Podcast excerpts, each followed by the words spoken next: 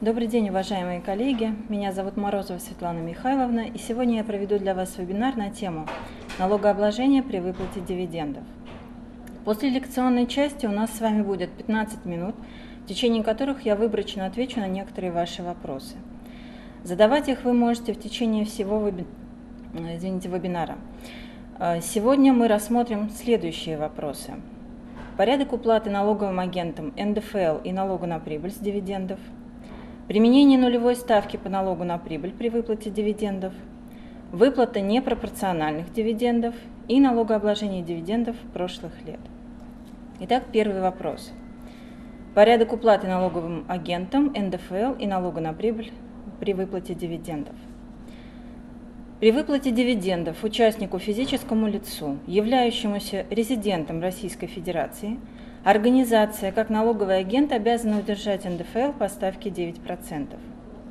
Если получатель является физическим лицом, э, который не является налоговым резидентом Российской Федерации, ставка налога составляет 15%.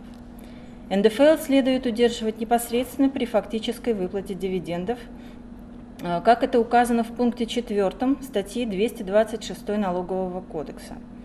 Это правило нужно применять в совокупности с положениями статьи 223 Налогового кодекса, который устанавливает момент фактического получения дохода физическим лицом. Для дивидендов это день выплаты, в том числе э, день перечисления на счета налогоплательщиков в банках, либо э, по его поручению на счета третьих лиц при получении доходов в денежной форме. Основанием является подпункт 1 пункта 1 статьи 223 Налогового кодекса. Напомню, Налоговый агент – это лицо, на которое в соответствии с налоговым кодексом возложены обязанности по исчислению, удержанию и у налогоплательщика и перечислению в соответствующий бюджет либо в небюджетный фонд налогов. Основание пункт 1 статьи 24 Налогового кодекса. Таким образом, российская организация, являющаяся источником дохода налогоплательщика в выплате, э, при выплате дивидендов, признается налоговым агентом, если иное не предусмотрено налоговым кодексом. Основание пункт 3 статьи 275 Налогового кодекса. Теперь, что касается налога на прибыль. Если дивиденды выплачиваются российской организацией, то сумма налога на прибыль, которую организация налоговый агент должна удержать из дохода участника, рассчитывается по формуле, приведенной в статье 275 Налогового кодекса. Отмечу, э, что эта э, формула также применяется при расчете НДФЛ при выплате дивидендов э, физическим лицам, налоговым резидентам Российской Федерации. Если российская организация, получатель дивидендов, соответствует условиям, предусмотренным под пунктом 1 пункта 3 статьи 284 Налогового кодекса, то дивиденды облагаются налогом на прибыль по ставке 0%. Чуть позже мы с вами вернемся э, к применению нулевой ставки. В остальных случаях применяется ставка 9%.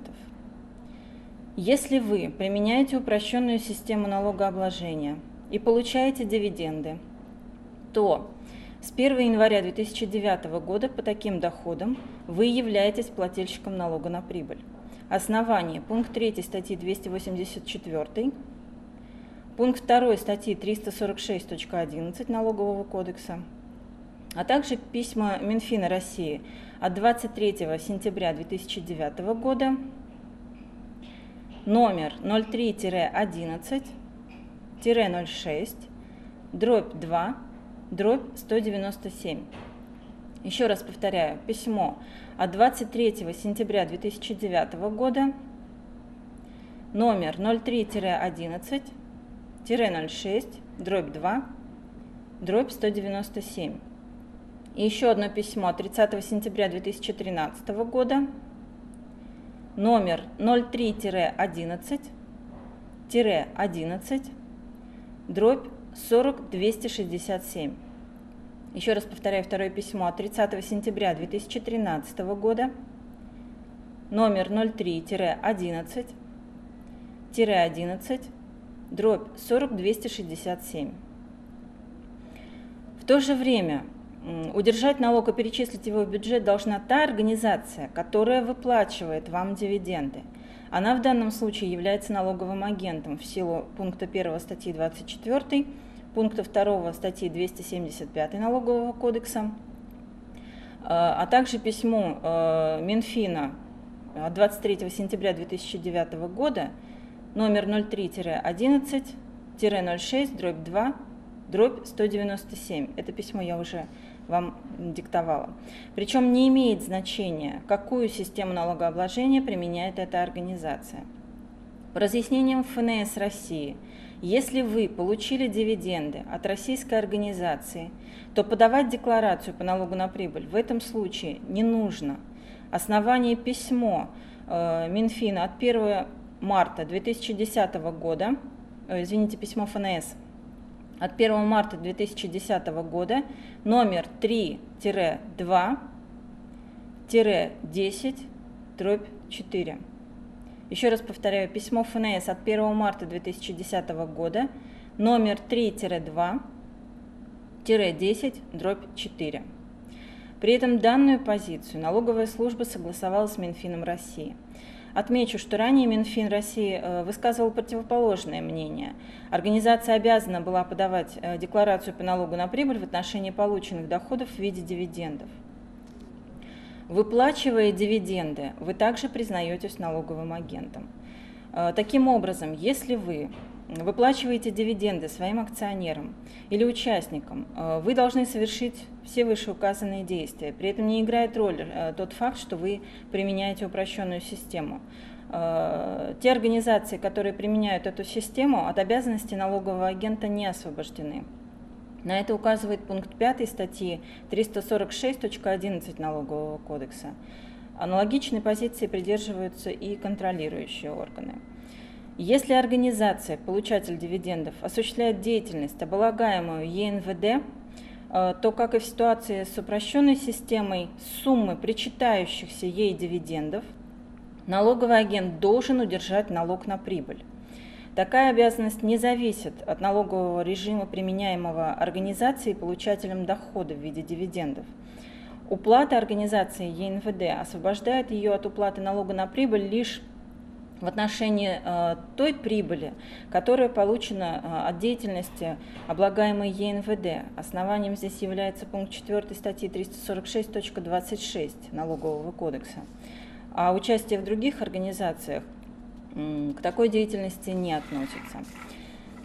Итак, при выплате дивидендов иностранной организации э, база по налогу на прибыль определяется как сумма выплаченных дивидендов – а ставка составляет 15%. Основание пункт 2 статьи 275 и подпункт 3 пункта 3 статьи 284 Налогового кодекса. То есть налоговый агент в данном случае просто удерживает 15% налога на прибыль с суммы дивидендов, которые выплачивает иностранной организации. То же самое относится и к НДФЛ. Э, при выплате дивидендов физическому лицу, не являющемуся резидентом э, Российской Федерации, налоговый агент просто удерживает 13, ой, извините, 15% НДФЛ с суммы выплаченных дивидендов. С 1 января 2014 года Федеральным законом от 2 ноября 2013 года номер 306-ФЗ внесены изменения в статью 275 Налогового кодекса – в новой редакции формула расчета налога, подлежащего удержанию при выплате дивидендов, определена у нас пунктом 5 статьи 275 Налогового кодекса. Старая формула определялась пунктом 2 указанной статьи. По своей сути сама формула не поменялась, поменялись лишь обозначения показателей. Так, вместо показателя D маленькая который звучал э, как общая сумма дивидендов, подлежащая распределению в пользу всех участников, э, теперь использует показатель D1.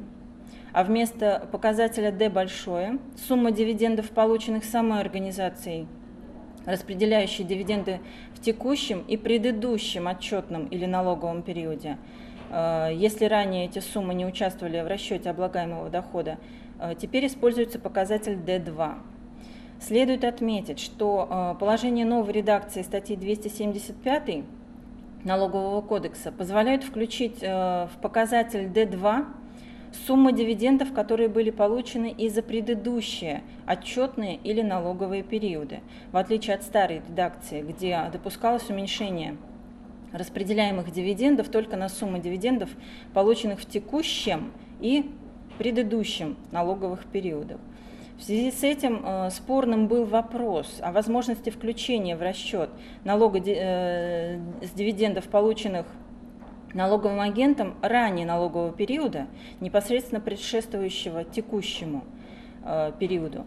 Подход официальных органов к решению данного вопроса был неоднозначным.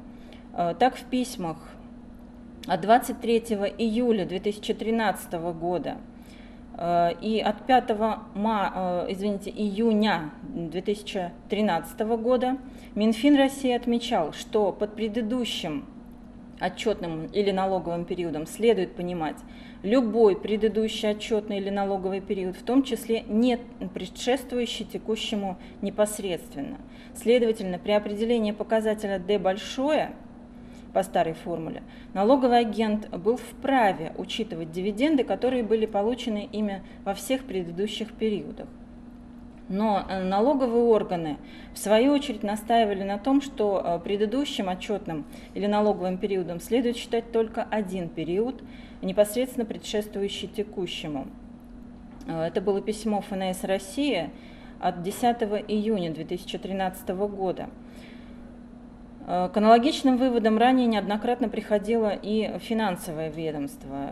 Письма Минфина от 18 сентября 2012 года от 29 октября 2010 года. Коллеги, я не диктую номера э, писем, э, только лишь с той целью, что эта позиция уже не является спорной в данной ситуации. Если вам нужны будут такие документы, то в качестве подборки э, документов к вебинару вы можете их заказать. Э, в практике арбитражных судов также не было единообразия по этому вопросу.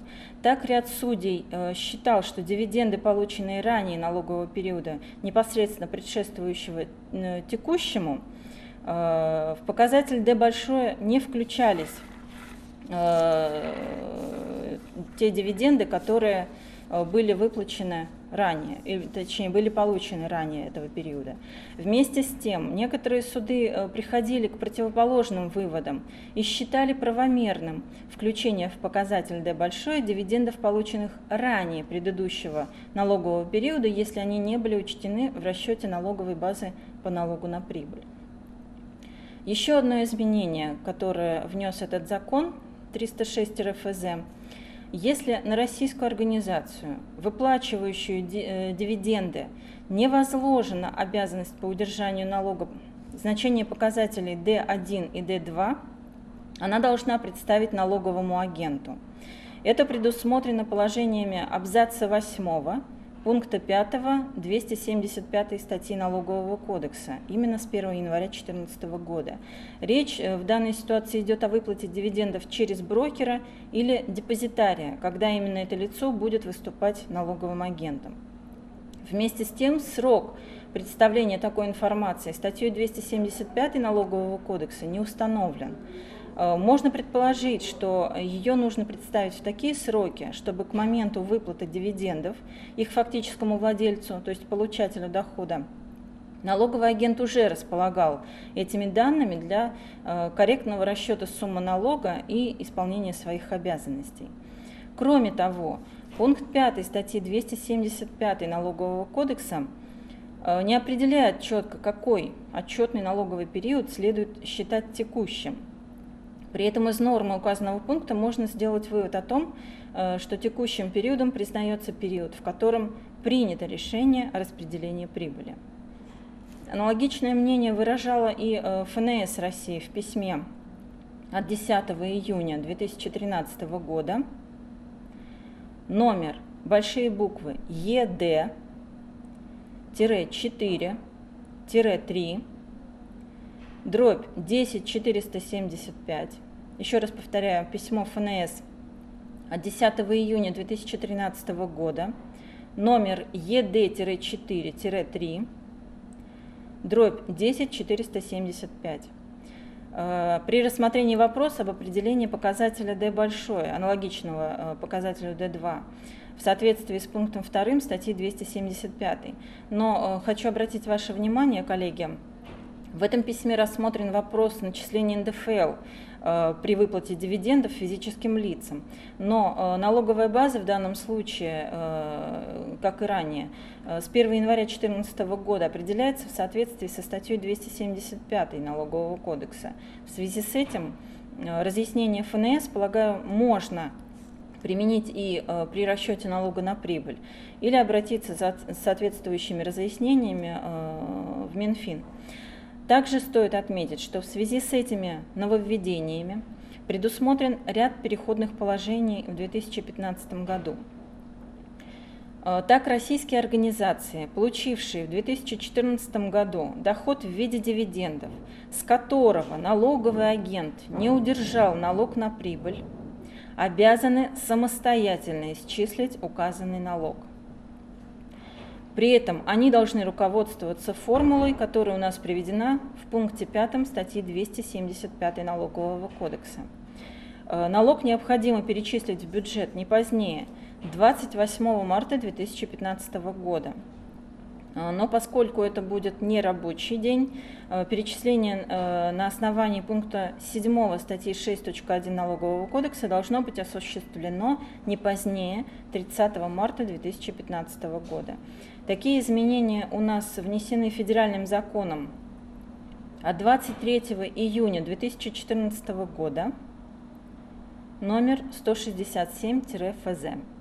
Еще раз повторяю, федеральный закон от 23 июня 2014 года, номер 167-ФЗ.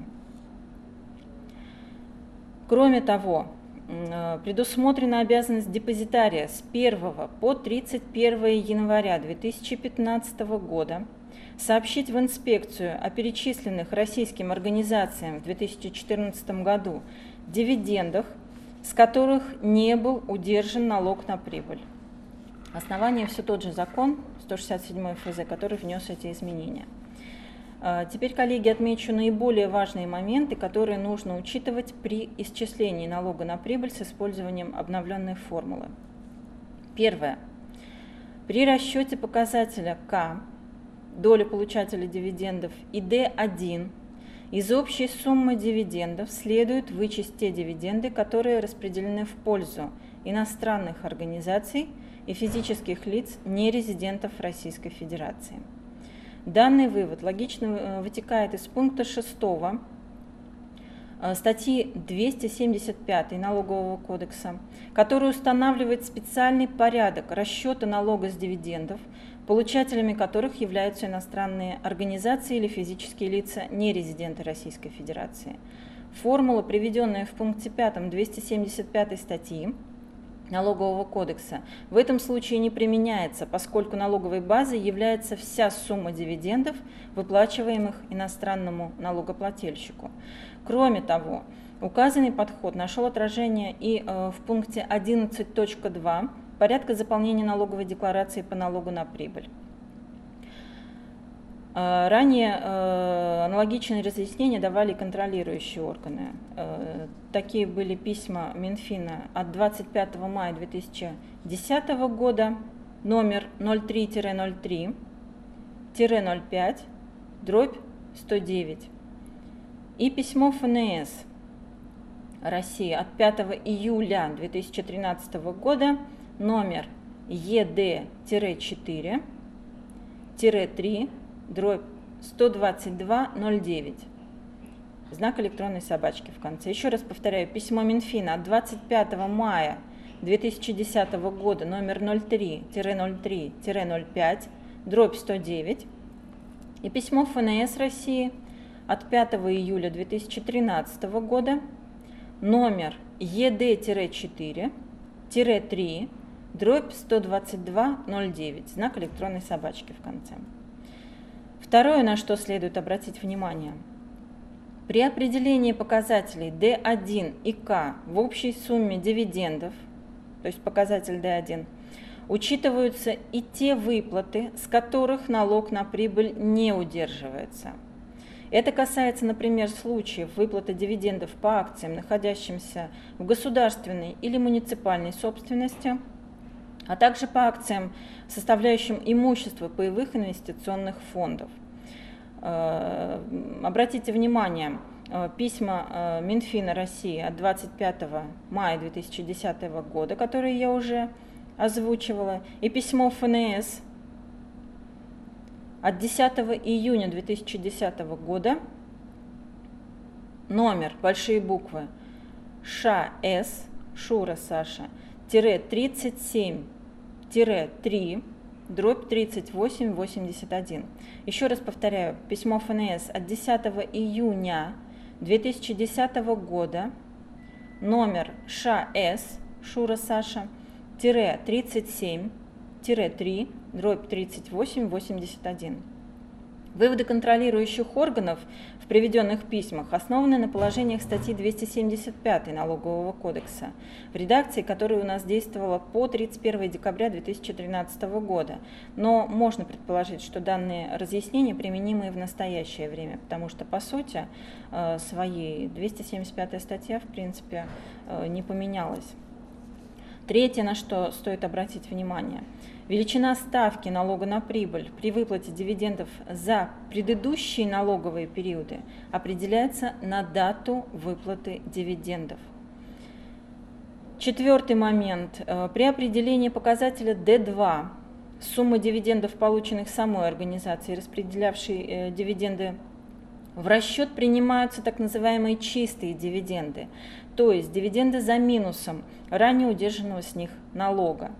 Кроме того, в показатель D2 включаются и дивиденды, полученные как от российских, так и от иностранных организаций, если они не облагались по ставке 0%. И э, последний момент, на который стоит обратить внимание, э, это пятый э, пункт. Если сумма налога, которую нужно удержать с участника или акционера, отрицательная, то обязанность по уплате налога не возникает, и, соответственно, возмещение из бюджета тоже производить не нужно. Основанием является абзац 9 пункта 5 статьи 275 Налогового кодекса. Следующий вопрос, коллеги. Применение нулевой ставки по налогу на прибыль при выплате дивидендов – как я уже говорила в начале нашего вебинара, для российских компаний, получателей дивидендов, которые отвечают определенным критериям, ставка налога на прибыль по таким доходам составляет 0%. Доходы в виде дивидендов признаются полученными на дату поступления денежных средств на расчетный счет или в кассу налогоплательщика. Основаниями является э, подпункт 2 пункта 4 статьи 271 для метода начисления и пункт 2 статьи 273 для кассового метода. Э, для НДФЛ нулевой ставки по э, дивидендам налоговый кодекс не предусматривает. Итак, ставка 0% по налогу на прибыль действует, если получатель дивидендов на день принятия решения о выплате дивидендов владеет 50 или более процентов э, вкладом в уставный или складочный капитал, э, выплачивающий дивиденды организации. При этом период владения должен составлять не менее 365 календарных дней и быть непрерывным в течение срока владения, либо депозитарными расписками, дающими право на получение дивидендов, сумма которых соответствует не менее чем 50% э, общей суммы выплачиваемых дивидендов. В случае, если получатель дивидендов изменяет организационно-правовую форму, период владения вкладом или долей в уставном капитале выдающего э, дивиденды общества не прерывается.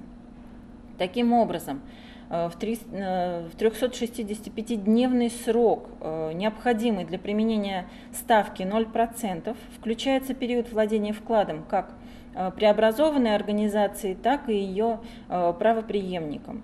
Основание является письмо Минфина от 12 сентября 2011 года, номер 03-03, 06, дробь 1, дробь 547. Еще раз повторяю, письмо Минфина от 12 сентября 2011 года, номер 03-03-06, дробь 1, дробь 547.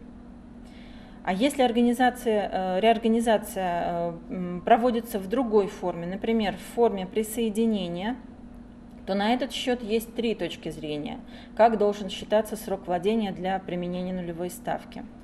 Есть письмо Минфина России, согласно которому при определении 365-дневного срока владения вкладом или долей в целях применения ставки 0%, реорганизованная организация может учесть срок владения этой долей или вкладом присоединенной э, организации при условии, что до реорганизации одна из организаций соответствовала критериям, которые установлены у нас под пунктом 1 пункта 3 284 статьи Налогового кодекса. Если ни у одной из реорганизуемых организаций не имелось оснований для применения в отношении дивидендов нулевой ставки – Указанный период рассчитывается с момента завершения реорганизации. А, запишите основание. Письмо России, Минфина России от 13 января 2014 года, номер 03-03-10, дробь 379. Еще раз повторяю, письмо Минфина России – от 13 января 2014 года номер 03-03-10, дробь 379. Это письмо направлено письмом ФНС России для использования в работе от 7 февраля 2014 года, от 7 февраля 2014 года номер ГД-4 3, дробь 2006. Еще раз повторяю, э, письмо ФНС от 7 февраля 2014 года, номер ГД-4, 3, дробь 2006.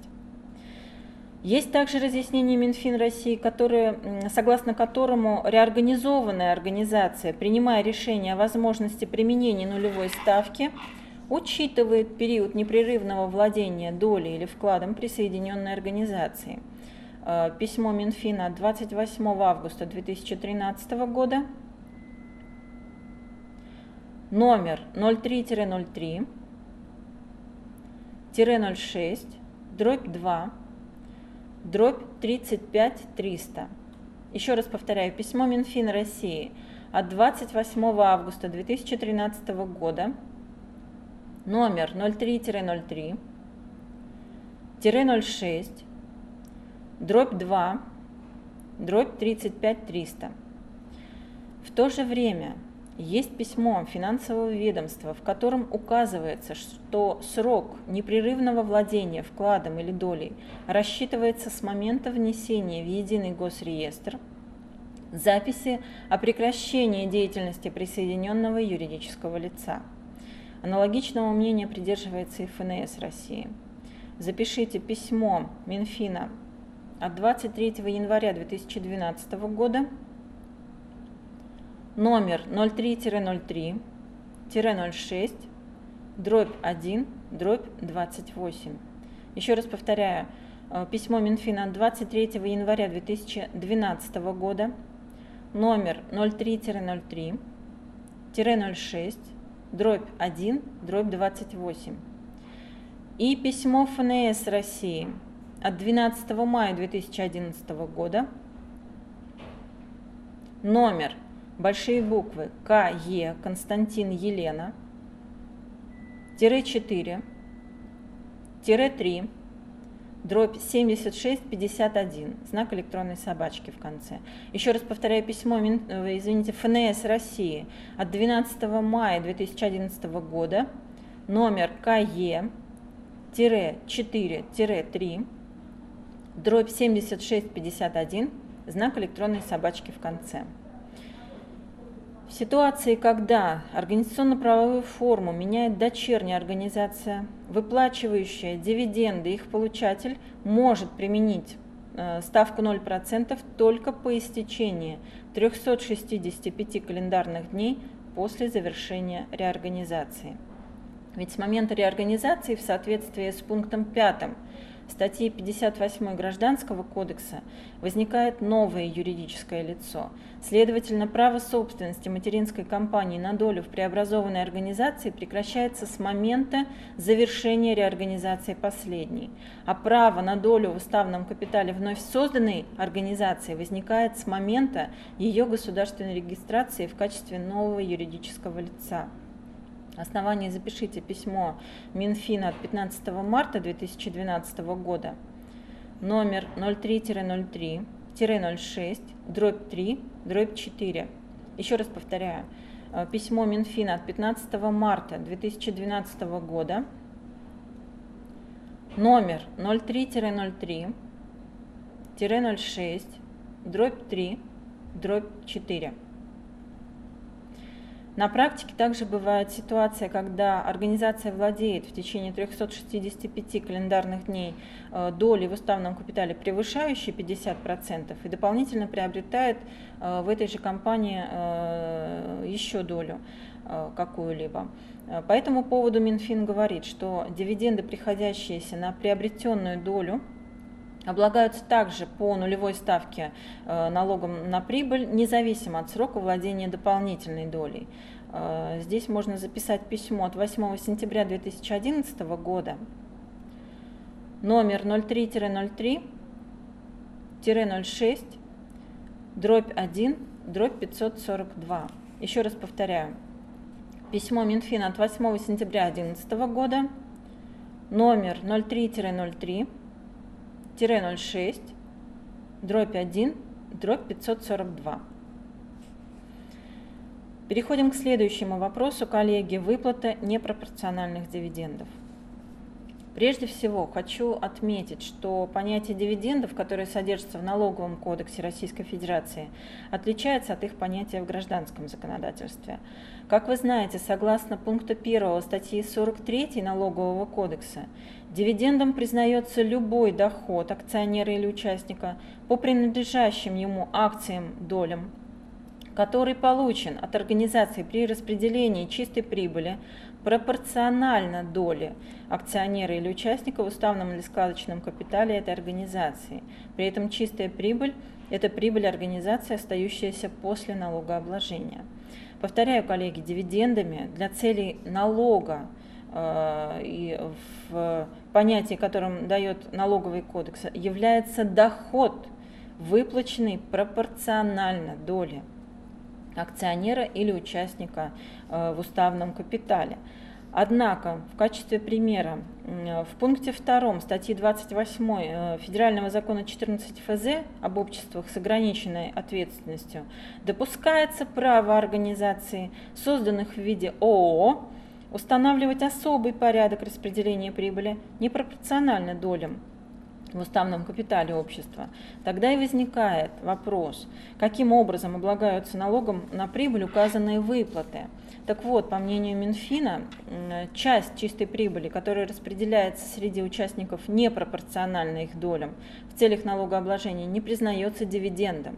Э, соответственно, указанные выплаты в части превышения над дивидендами облагаются по общей ставке, то есть 20% налога на прибыль и, соответственно, 13% НДФЛ.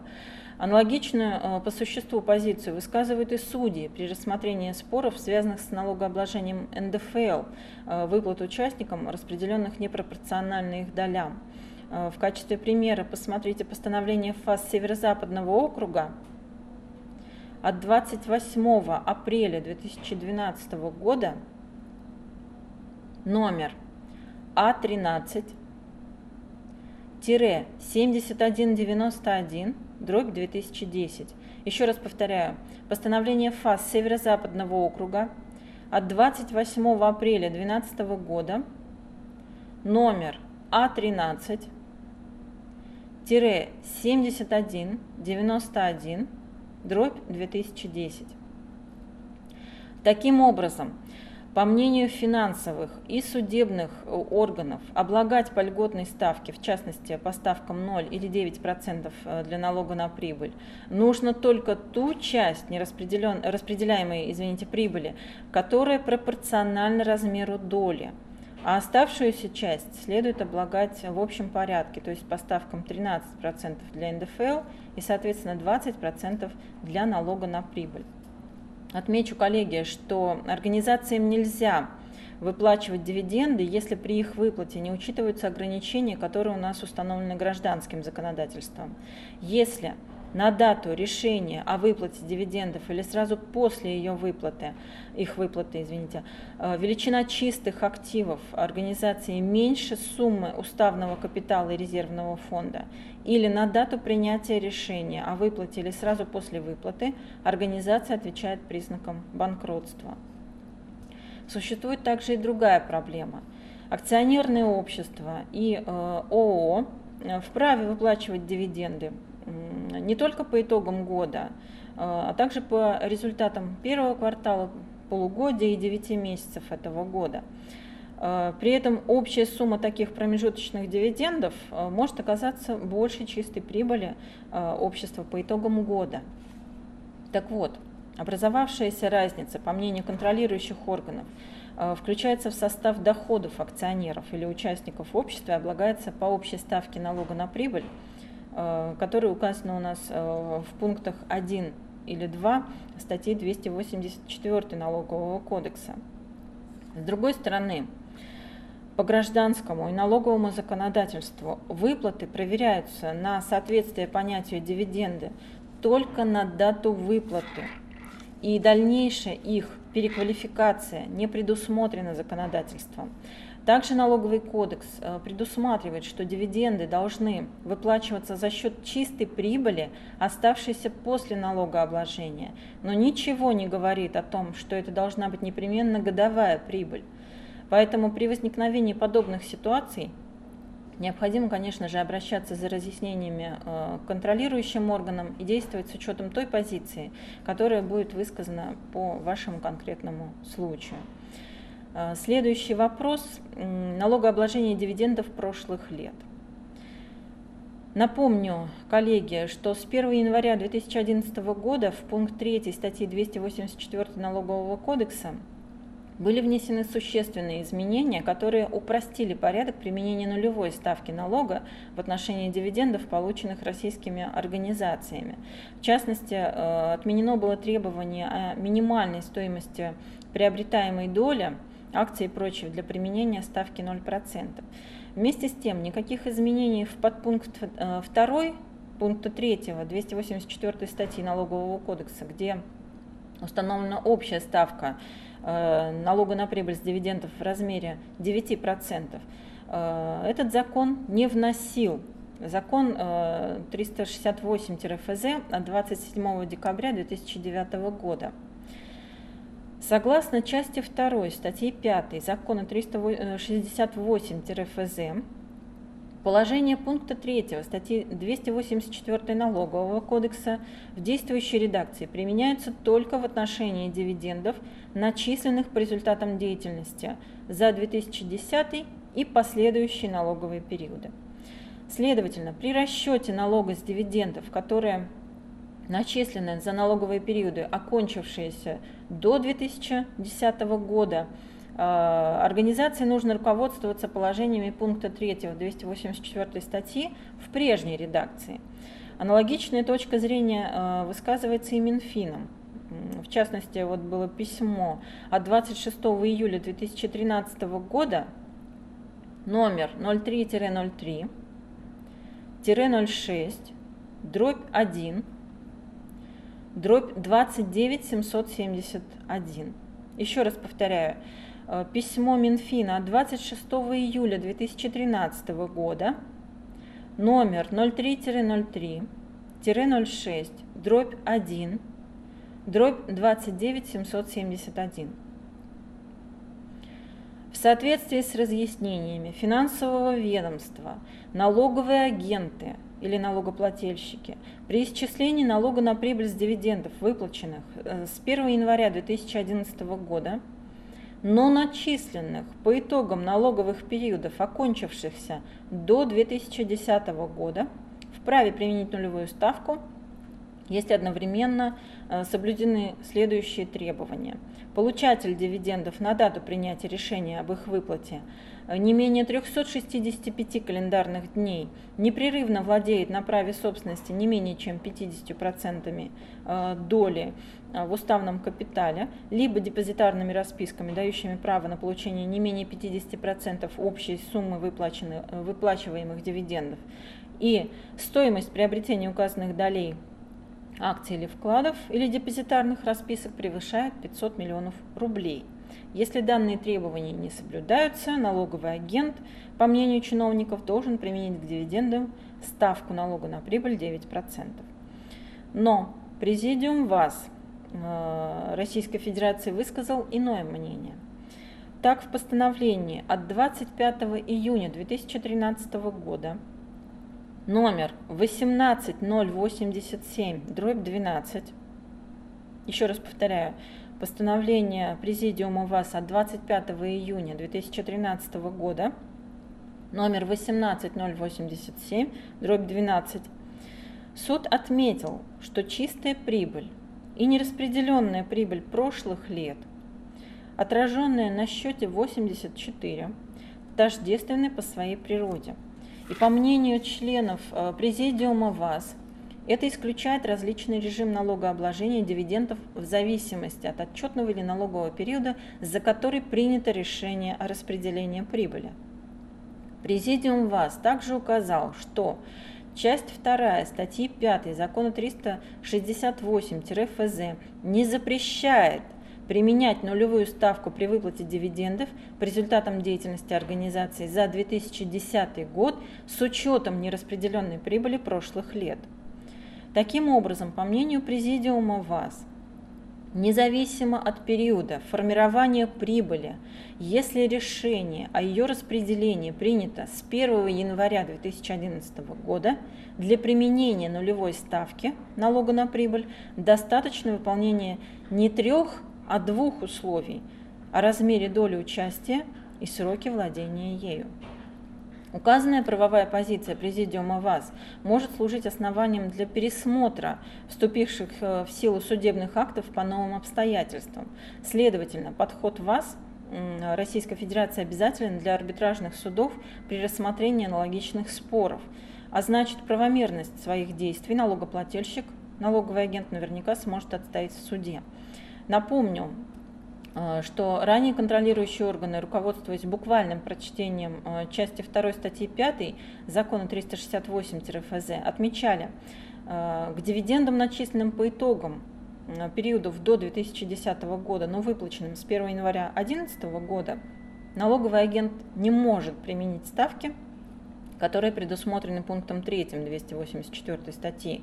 По мнению чиновников, в любом случае налог с указанных дивидендов следовало исчислять по ставке 20%. Наверняка помните э, такие письма. Э, но позицию контролирующих органов э, не разделяли судебные инстанции. Так, Высший арбитражный суд своим решением от 29 ноября 2012 года признал недействующим э, письмо Минфина от 4 апреля 2012 года, э, которое как раз-таки такую позицию выражало. И суд пришел к выводу, что толкование э, положений части 2 статьи 5 закона 368-ФЗ, на которых финансовое ведомство основывает свою позицию, является ошибочным, поскольку изменяется порядок налогообложения дивидендов, выплаченных из прибыли, полученной до 2010 года. Кроме того, э, суд пояснил, что источником выплаты дивидендов является именно чистая прибыль организации – Часть чистой прибыли, не направленная на выплату доходов учредителям, участникам, формирует нераспределенную прибыль. А, тождественность данных понятий исключает различный порядок налогообложения дивидендов в зависимости от отчетного периода, за который они начислены. Обратите внимание, коллеги, что впоследствии э, ФНС России своим письмом от 25 января 2013 года номер ЕД-4-3 дробь 906, знак электронной собачки, направил это решение э, Высшего арбитражного суда от 29 ноября 2012 года нижестоящим органам для сведения и использования в работе. Следует также отметить, что э, Минфин выпустил письмо от 7 ноября 2013 года номер 03-01-13 дробь 01 дробь 47 571 еще раз повторяю письмо от 7 ноября 2013 года. Номер 03-01 13 дробь 01 дробь 47 571 в котором говорит о том, что акты высших судебных инстанций имеют приоритет над разъяснениями контролирующих органов по вопросам применения налогового законодательства. В связи с этим можно сделать вывод о том, что госорганы, естественно, разделяют приведенные в комментируемом письме правовые позиции судов и спорные моменты теперь будут решаться на местах. Это письмо не только по данной судебной практике, но и вообще по всем решениям высших судов в целом. Э, мы вопросы все на сегодняшнем э, вебинаре рассмотрели. Теперь я хочу остановиться на некоторых вопросах, которые могут вызвать затруднения. Есть определенная новость. Э, как уже многие, наверное, из вас знают, э, появился проект федерального закона о внесении изменений в налоговый кодекс Российской Федерации и иные законодательные акты Российской Федерации. Он внесен в Госдуму 18 сентября 2014 года. И согласно этому э, проекту ставки налога на прибыль НДФЛ с дивидендов с 2015 года могут быть увеличены. Хотят сделать повысить эм, ставку налога и НДФЛ, налога на прибыль с 9 до 13 процентов. То есть будут внесены изменения и в 284 статью, и в 224 статью налогового кодекса.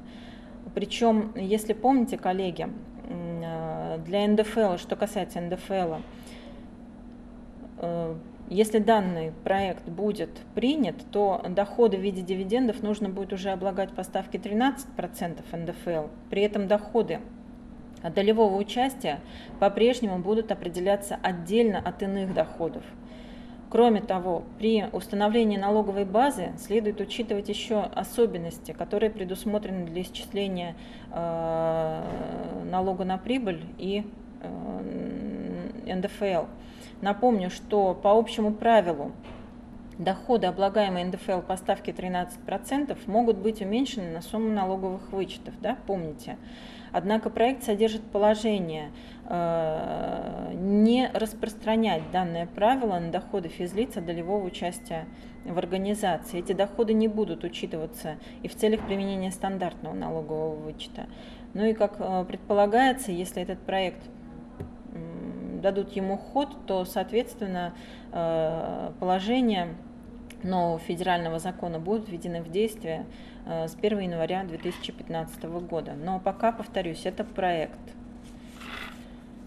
Э, Еще на какой вопрос хотела бы обратить ваше внимание? Вот на практике частенько возникает такой вопрос, когда невостребованные дивиденды нужно восстановить в составе нераспределенной прибыли. По общему правилу, дивиденды должны быть выплачены не позднее 60 э, дней со дня принятия решения. Если этот срок не соблюдается, то дивиденды признаются у нас невостребованными. Участники могут обратиться за невостребованными дивидендами в течение трех лет – после окончания срока выплаты, либо э, уставом общества этот срок может быть увеличен до 5 лет. Такой порядок установлен и э, для акционерных обществ, в том числе э, и для ООО. По истечении этого срока, то есть 3 или 5 лет, объявленные и невостребованные дивиденды восстанавливаются в нераспределенной прибыли общества. Э, восстановленные суммы не облагаются налогом на прибыль на основании подпункта 3.4 пункта 1 статьи 251 Налогового кодекса. Эта норма у нас действует э, с 31 декабря 2010 года и не распространяется, точнее, извините, распространяется на правоотношения, возникшие с 1 января 2007 года. Напомню, что до введения указанной нормы в налоговом кодексе контролирующие органы требовали включать невостребованные дивиденды в состав инвестиционных доходов как кредиторскую задолженность с истекшим сроком исковой давности и, соответственно, платить налог на прибыль. Э, Еще относительно НДФЛ хотела э, один вопросик рассмотреть. Э, например, когда за выплатой дивидендов может обратиться наследник умершего участника, который унаследовал неполученные последним дивиденды, должна ли в этой ситуации организация удерживать НДФЛ и по какой ставке? Исходя из прямой нормы налогового кодекса, у организации не возникает обязанности налогового агента, так как доход, полученный в порядке наследования НДФЛ, не облагается на основании пункта 18 217 статьи э, Налогового кодекса. Но Минфин в своих письмах неоднократно указывал, что организация при выплате дивидендов наследнику должна удержать с них НДФЛ, так как наследник наследует не деньги, в виде дивидендов, а лишь право на их получение. Поэтому, по мнению Минфина, наследник получает не деньги от э, физлица наследодателя, от организации. Соответственно, и освобождение от налогообложения в данном э, случае не действует. Причем эти суммы остаются дивидендами и должны облагаться по ставке 9%. Этот вопрос является спорным, так как э, в самом пункте 18 статьи 217 Налогового кодекса не говорится о том, что освобождение от от НДФЛ выплачиваемого дохода зависит от того, э, кто фактически передает э, наследнику это имущество. Судебной практики по данному вопросу пока не сложилось, поэтому при возникновении подобной ситуации вам нужно будет решить, будет ли ваша организация удерживать НДФЛ как налоговый агент или не будет. Э, ну, на сегодня лекционная часть нашего вебинара закончена, коллеги. Всего хорошего, до новых встреч.